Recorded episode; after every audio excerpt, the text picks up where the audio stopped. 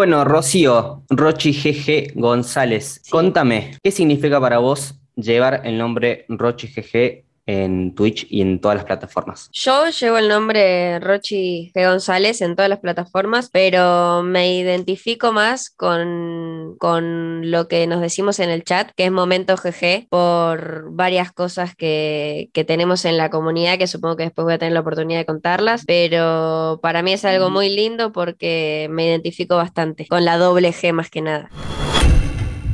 Off stream las historias detrás del fenómeno.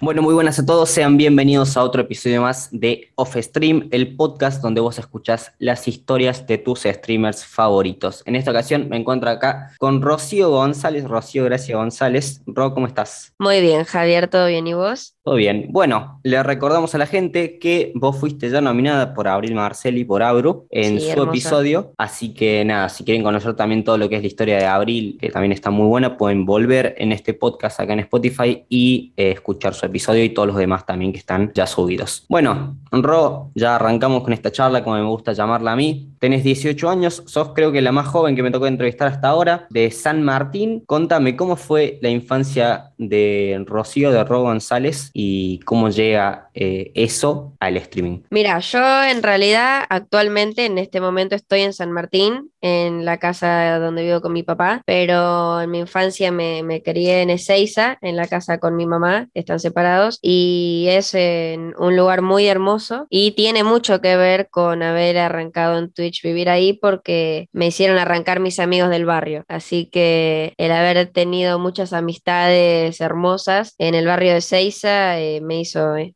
empezar con los streams. Bien, y bueno, ahora ya eh, vamos un poco más a lo que sos vos, un poco más grande, ¿no? Siempre me gusta decirlo que hay un punto en la vida de toda persona en la que se hace como una especie de clic y te das cuenta de que quieres hacer algo con tu vida o te das cuenta de que la cosa que vos estás haciendo por simple hobby es la que querés llevar adelante por el resto de tu vida como una profesión. ¿A vos te pasó eso con el stream o con algo audiovisual? Mira, yo estoy en un momento de mi vida en el cual eh, me cuesta mucho tomar decisiones. Es mi primer año después del secundario y ya es la tercera carrera que estoy cursando en menos de dos cuatrimestres. Voy cambiando, arranqué con periodismo, después me metí en derecho y hoy tengo mi primer clase de marketing digital porque lo que yo realmente quiero para mi futuro es streamear y redes y la comunidad tan hermosa que fuimos formando de a poco con Twitch y no existe la carrera streamer, así que voy viendo por qué lado me tiro en cuanto a los estudios, pero siempre pensando en que lo que más disfruto es streamear. Bien, y bueno, justamente eso, hablando de, de la comunidad, ya lo dijiste antes, pero vos tenés una comunidad muy particular. ¿Cómo es esa relación entre Rocío y la comunidad de Twitch y también de Trovo, que de eso vamos a hablar en un rato. Mira, la manera más sencilla de describirte la comunidad creo que es simplemente replicando comentarios que hacen personas ajenas a la comunidad que entran por primera vez al chat, que capaz dicen o me mandan un mensaje privado diciéndome,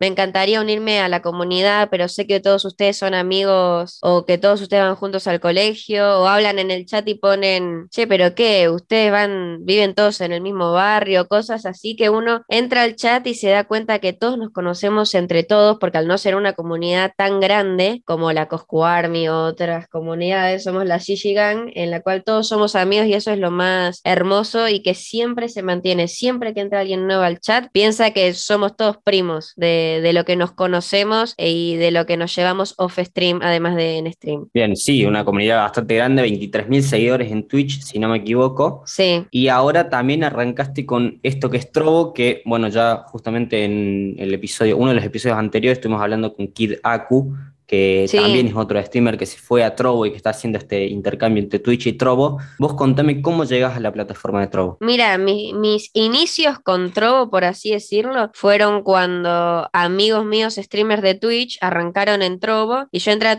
a Trovo como viewer. Entré para mirar a mis amigos, para bancarlos a ellos y empecé a streamear en Trovo cuando yo hubo un momento de Twitch que Twitch son momentos, hay veces que el chat explota, hay veces que en el chat somos cinco activos vivos y es hermoso igual, pero hubo un momento en Twitch que éramos varios, que el chat eh, se me complicaba leerlo y a veces yo tenía ganas de hacer stream más tranquilos. Entonces prendía en Trovo, que no tenía seguidores, pero sabía que los más fieles eh, iban a entrar. Entonces así arranqué a hacer streams en Trovo y después empecé a ver la oportunidad económica y entendí que hay que romperse estudiando, eh, streameando, hay que estar todo el día streameando. Lo intenté con mi novio, dividirnos los horarios, pero no resultó. Yo lo dejé porque no podía, pero hoy en día, que ya pasaron varios meses de eso, eso lo intentamos en febrero, marzo, que necesito la, entrada económica de algún lado, me metí sola a hacer trobo y justo hoy terminé con las horas que me pedían de este mes, así que vamos por buen camino. Y ahora voy a ir también con una pregunta que le hice a Abril, que es algo que es malo en, dentro de la comunidad y que se sabe que es malo dentro de la comunidad, que es el acoso a las mujeres en streamers en Twitch. Eh, Abril ya nos dijo que ella lo, lo, encara de una forma muy fácil, que es directamente dar un, ban y, y listo. ¿Vos tenés alguna forma o te tocó alguna experiencia así? Mira, sinceramente tengo la suerte, gracias a Dios, que no, no son tantos los que entran a hacer comentarios desubicados, pero tengo unos moderadores muy activos, muy atentos, siempre hay por lo menos uno prestando atención al chat, que no hagan comentarios que puedan ofender no solo a mí, sino a cualquier persona que esté mirando el stream, así que ni llego a leer cuando me los hacen, capaz que sí, si un moderador no lo llega a leer y yo lo leo, baneo rápido yo, pero al ser tan pocos no me afectan porque, como te digo, ni llego a leerlos, por suerte, gracias a mis moderadores. Bueno, y ahora también estuve viendo que hace poco empezaste, puede ser una campaña con Belden también. Sí, lo, lo de Belden es algo muy, muy gracioso porque yo todo lo que hago, yo no tengo un representante, un manager, nada de eso, pero el chat, los chicos que están del chat en el grupo de WhatsApp son mi manager y todo lo que hago antes de hacerlo lo consulto con ellos. Entonces, eh, uno de los chicos, justamente, un moderador, me manda que Beldende estaba buscando gente. Entonces lo mando al grupo y les digo, miren esto, sí, metete, yo pensaba que me iban a, regalar chicles, yo dije, listo, sorteamos chicles, qué sé yo, y estábamos todos recopados. Pregunto bien cómo es a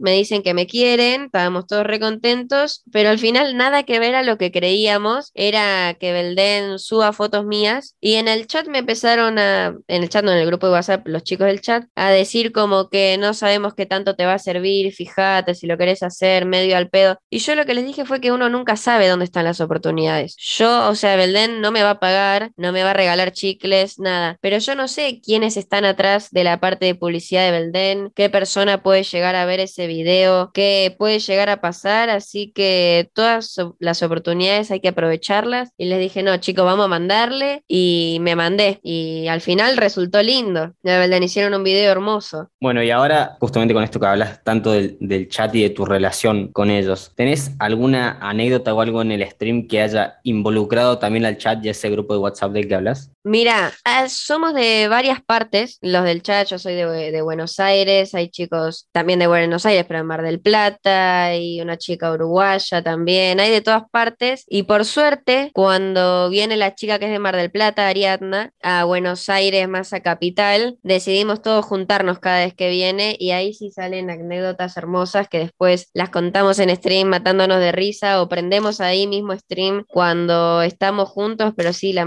mayoría de las cosas que cuento en stream, todas tienen que ver algo con el chat, todas. Cosas que pasan en el grupo de WhatsApp que nos reímos, algunos moderadores que se confunden y se mandan cagadas y nos reímos de eso, o entramos a jugar juegos juntos por Discord, son muy lindas las anécdotas que vivimos juntos. Bueno, Rob, ahora te tengo que hacer la última pregunta como para ya cerrar esta charla, y es, ¿cuál es el futuro de una chica de 18 años que está arrancando, que como vos decís, está viendo para qué rumbo apuntar, cómo sigue la vida de Rocío Gracia González en Twitch y con el streaming. A mí me encantaría que esto sea eterno, realmente. No sé si tanto por, por el seguir streameando hasta cualquier edad, sino por no perder la relación que tengo con la gente que me mira. Así que me veo streameando lo más posible para mantener esa relación que nunca se muera. Y ojalá que pueda tenerlo como hobby en mis ratos libres, prender del celular cinco minutos que freno a almorzar en algún lugar, pero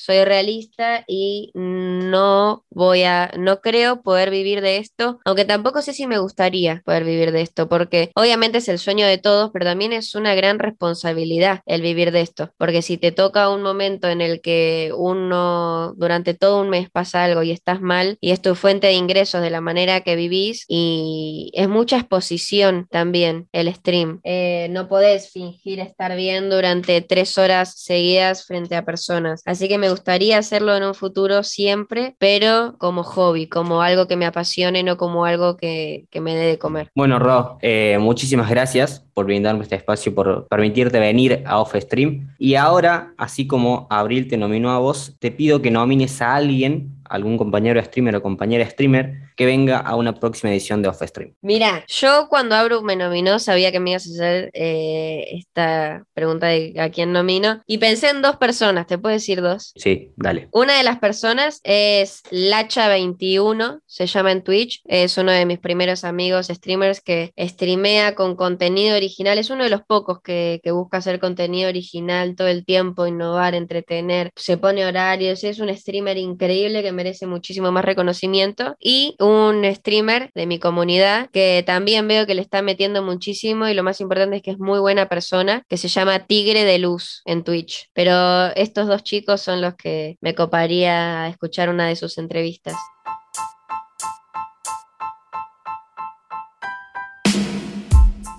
Gracias por escuchar el capítulo de hoy. Esto fue Off Stream. Nos vemos la próxima.